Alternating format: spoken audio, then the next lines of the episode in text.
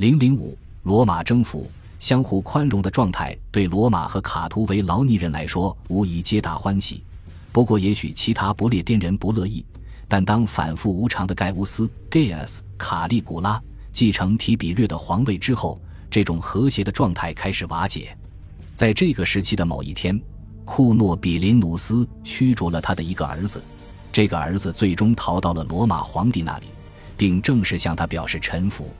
盖乌斯不仅口头上宣称要降服不列颠，还颁布了入侵的命令。随后，他取消了这些命令，但只在最后一刻才取消。而重要的恰恰是这一点：人马已经备齐，大规模的备战已经完成。这可不是演习，而是真正的战斗。这是罗马公众忆起了他们的未竟之业。万事俱备，只待一声令下。盖乌斯被刺杀，皇位意外落到他叔叔克劳迪乌斯身上。克劳迪乌斯以前被误认为智力有缺陷，皇室其他人不把他放在眼里，但事实上。他极常识、异乎寻常的创新思维，对历史的专业及兴趣，以及对罗马传统的崇拜于一体。克劳迪乌斯登基不久就面对一系列重大军事叛乱，他急需在军队中树立威望，并在罗马赢得尊重。怀着这种想法，他自然不会放过在不列颠建立军功荣耀的机会。奥古斯都和盖乌斯都曾取消了入侵不列颠的计划。但克劳迪乌斯不会错失良机，他甚至决心要超越凯撒大帝的功绩，这是为个人和家族争光的最佳方式。入侵的借口也有了，这个借口有先例可循，也符合当时的战略意义。国王库诺比林努斯此时已经去世，他的王国落入两个好斗的儿子卡拉塔库斯和托葛杜努斯手中，因此。从东部入口进入不列颠并不是理想选择，在不列颠南部重压之下的廷康缪的旧王国已经被削弱成海岸边一块弹丸之地。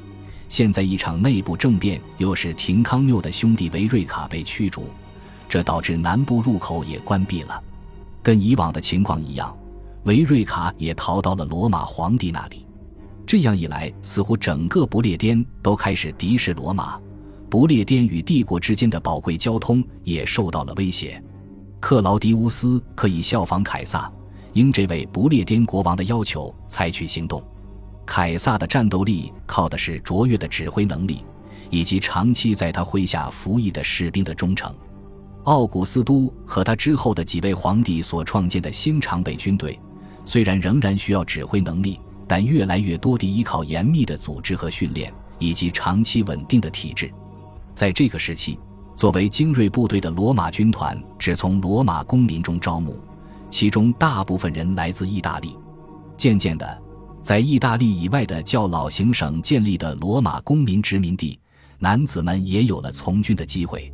每个军团有五千多人，主要是重型步兵，还配备骑兵小分队、投石器和其他战争武器。罗马军团还配备各种熟练技工和行政人员。每个士兵都被要求能读会写，因此他们可以胜任各种政府职位。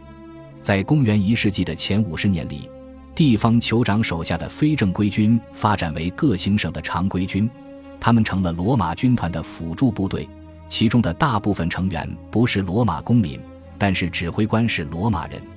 一支辅助军团通常有五百多人，包括骑兵、步兵或混合兵种。士兵的地位和军饷要低于罗马军团，不过，无论是罗马军团的士兵还是辅助军团的士兵，都享有定期工资、职业保障及退伍金，这在古代极为罕见。士兵有教育、培训和自我提升的机会，还能发财致富，军队自然成为推动社会阶层流动的主要力量。无论是现役士兵还是退伍士兵，在自己的社区都享有崇高的地位。辅助军团的士兵在退伍后自动获得罗马公民身份，他们的儿子也有资格参加罗马军团。因此，罗马军队不断地将目不识丁的野蛮人变成有文化的罗马公民，并将新民族融入帝国。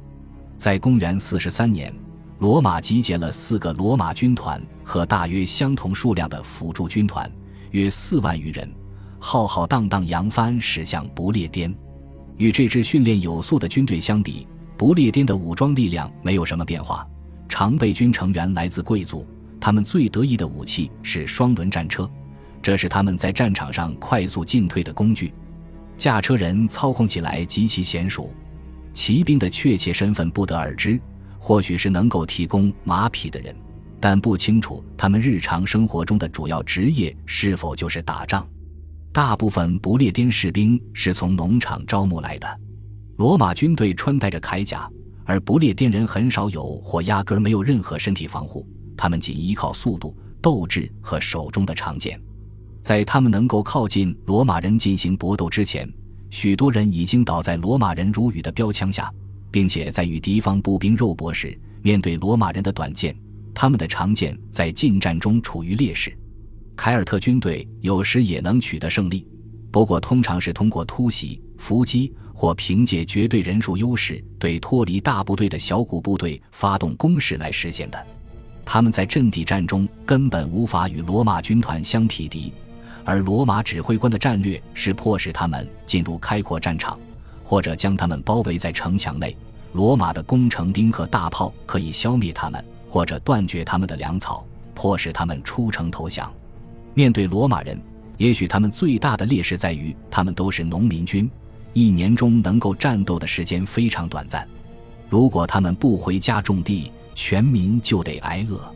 相反，罗马军队的供应系统可以保障军队在天气允许的情况下一直战斗。他们建造了坚固、物资储备充足的营地，即使在冬季也可以熬过去。这种系统使得罗马人可以年复一年地进行战争。并为实现永久占领的驻军提供根据地。面对如此强大的对手，不列颠人进行了艰苦卓绝的持久战，的确了不起。这次入侵遭到了一部分当地部落的顽强抵抗。毫无疑问，另一些部落一直盼望着不列颠南部的卡图维劳尼人的霸权被摧毁，他们轻易就投降了或加入罗马人与他们并肩战斗。最终，罗马大获全胜。十一位不列颠国王向罗马皇帝臣服，克劳迪乌斯高奏凯歌，挺进科尔切斯特，为攻下这座城池，他曾御驾亲征，甚至动用了象队。他志得意满，举办了共和国胜利者曾经用过的古老仪式来庆祝胜利。在庆典上，他自豪地宣告，帝国领土又得到了延伸。继地中海后，对海洋的征服再次取得了丰功伟绩。